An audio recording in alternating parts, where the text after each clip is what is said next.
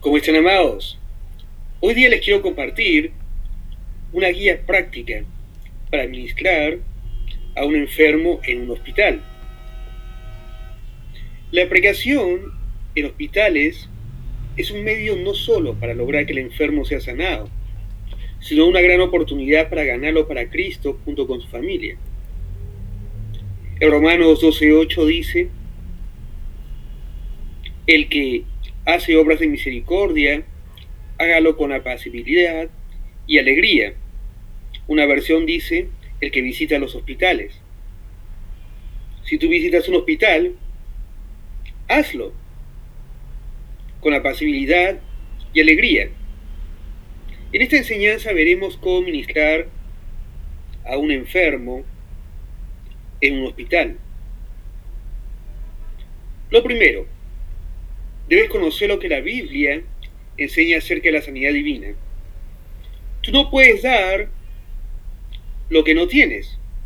Solo puedes dar las cosas que tienes y conoces. Esto es verdad no solo en cuanto a la sanidad divina, sino en, cuanto a cualquier área del ministerio. Si tienes el conocimiento, vas a conocer la verdad, y la verdad te hace libre. Debes conocer Isaías 53, 4, 5, Mateo 8, 17, 1 Pedro 2, 24. ¿Qué nos dicen? Que Jesús mismo tomó nuestras enfermedades, llevó nuestras dolencias, sufrió nuestros dolores y que por sus llagas fuimos curados.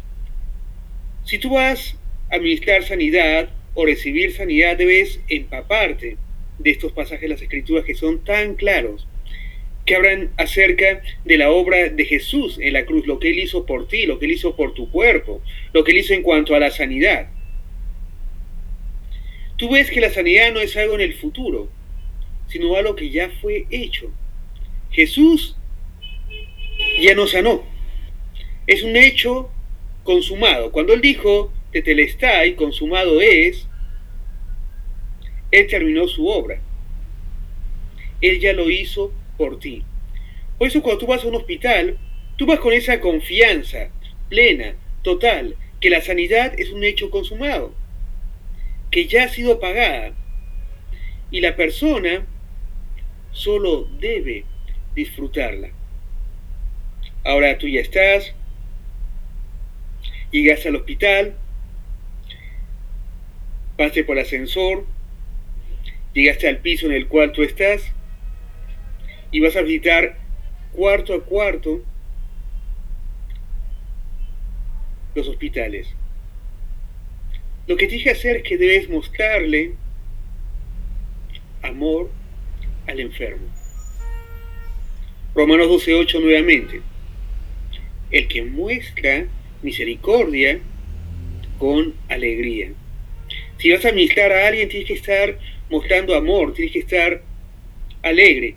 No vas con una cara de pésame. Oh, Dios te ha enviado esa enfermedad para enseñarte algo. Primero que Dios no envía enfermedad a nadie. Tú vas con alegría.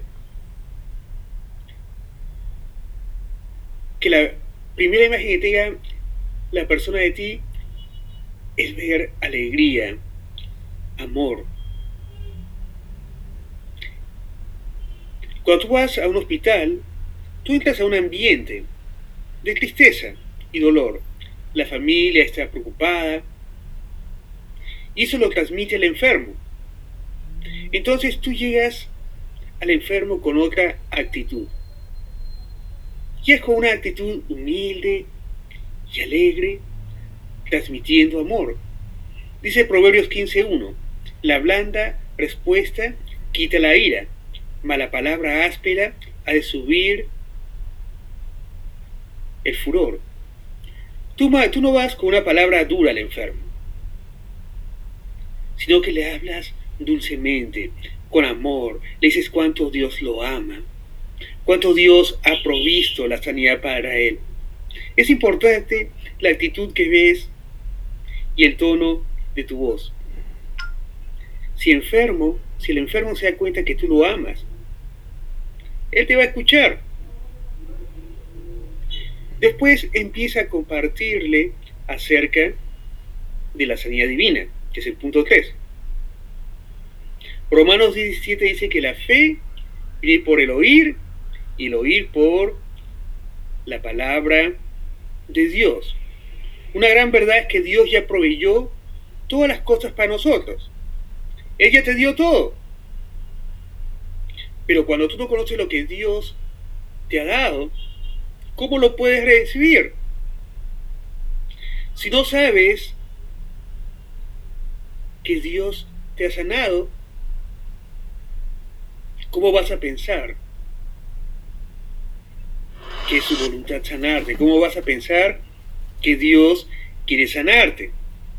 En Oseas dice, mi pueblo fue destruido porque le faltó conocimiento. El enfermo es destruido porque le falta conocimiento. No sabe que Jesús ya lo sanó. Esto me recuerda al leproso que se acercó a Jesús. En Mateo 1, del 40 al 42. Se acercó Jesús a él y el leproso le dijo, si quieres, puedes sanarme. Él no conocía la voluntad de Jesús. No sabía qué quería hacer Jesús. No sabía si quería sanarlo o no. Pero Jesús le dijo, quiero. Se limpio. Y le tocó.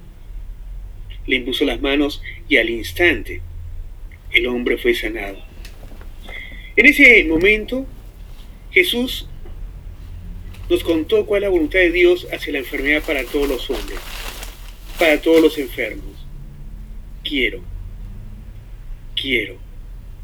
Hechos 10:38, como Dios ungió a Jesús de Nazaret y cómo éste anduvo haciendo bienes y sanando a todos los oprimidos por el diablo, porque Dios estaba con él. Quiero que veas que la enfermedad no viene de Dios. Jesús sanó a todos los oprimidos por el diablo.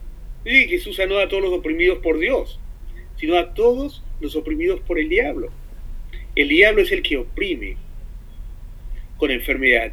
Él es el interesado en que tú estés enfermo. No es Dios. No es Dios quien lo hace. Entonces, tú tienes que ir con esa actitud. Jesús ya destruyó las obras del diablo y te dio la autoridad. Te dijo, pondrá las manos sobre los enfermos y sanarán. Entonces compártele, compártele lo que Cristo hizo por él en esa cruz. Compártele. Cuando tú has compartido la sanidad, aquí va el punto cuarto, ministrale sanidad divina. Tú vas a ver en la persona. Le has hablado con amor, le has hablado lo que Jesús hizo por él, y vas a ver, por lo general, un rostro de alegría. Vas a ver, wow, la persona se va a dar cuenta de lo que Jesús ha hecho por él. Entonces tú le preguntas, ¿tú quieres recibir la sanidad que Dios proveyó para ti? ¿Quieres ser sanado? Tú vas y le dices eso. Si él te dice que sí, entonces dile que ore contigo, no puede ser de otra manera, pero dile, Padre Dios, las gracias por enviar a Jesús para sanar mi enfermedad. Creo que recibo mi sanidad ahora, en el nombre de Jesús. Después, cuéntale lo que dice Marcos 16, 17. Sobre los enfermos pondrán las manos y sanarán. Dile que los pondrán las manos sobre la cabeza y que vas a orar por él. Y en ese momento le pones las manos y ordenas. Enfermedad, te ordeno en el nombre de Jesús que salgas de este hombre. Sé sano ahora mismo en el nombre de Jesús. Tú la palabra sanidad. Lo declaras sano. Le has impuesto las manos y has hablado la palabra de Dios con autoridad. Ahora, Santiago 2.14 dice que la fe sin obras o la fe sin acciones correspondientes está muerta. Entonces dile que haga lo que no podía hacer. Yo he visto innumerables ves en los hospitales gente que ha sido sanada de sus enfermedades. Tú lo ves. Ellos empiezan a revisarse o dicen, uy, ya no tengo dolor. Empiezan a ver un cambio en su cuerpo. Ellos se van a dar cuenta que Jesús ya obró, que la sanidad ya entró en su cuerpo, que la persona ha sido sanada.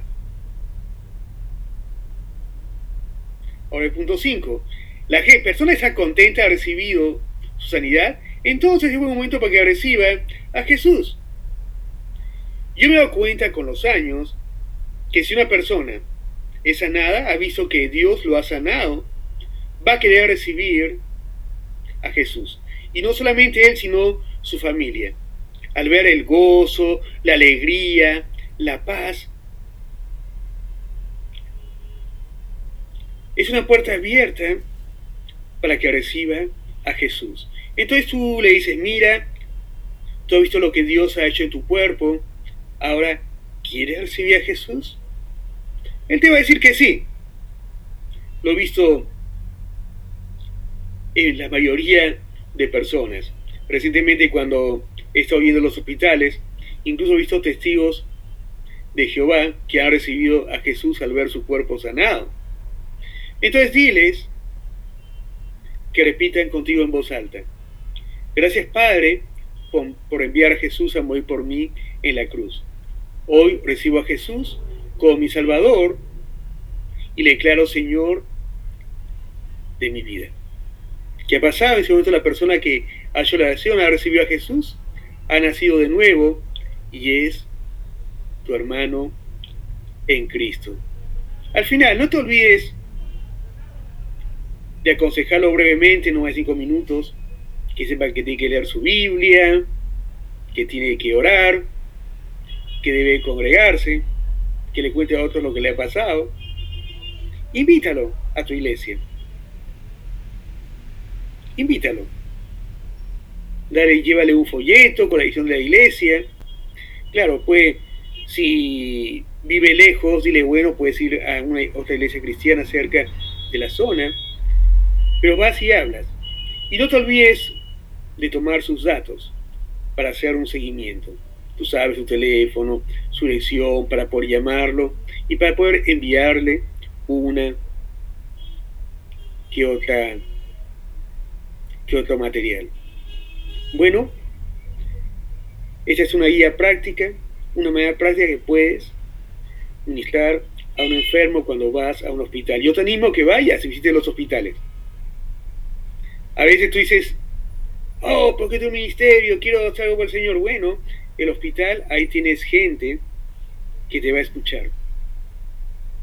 Anda, hay muchos enfermos, gente que no conoce al Señor. Anda ahí vas a aprender. Ahí me decía, no, porque los grandes ministros de sanidad no van a los hospitales. Claro que van, ¿dónde crees que aprendieron? Yo aprendí a administrar sanidad en los hospitales. Al ver gente sanada después me ha sido más fácil, cuando estaba en campañas, viendo grandes milagros y sanidades. Pero empecé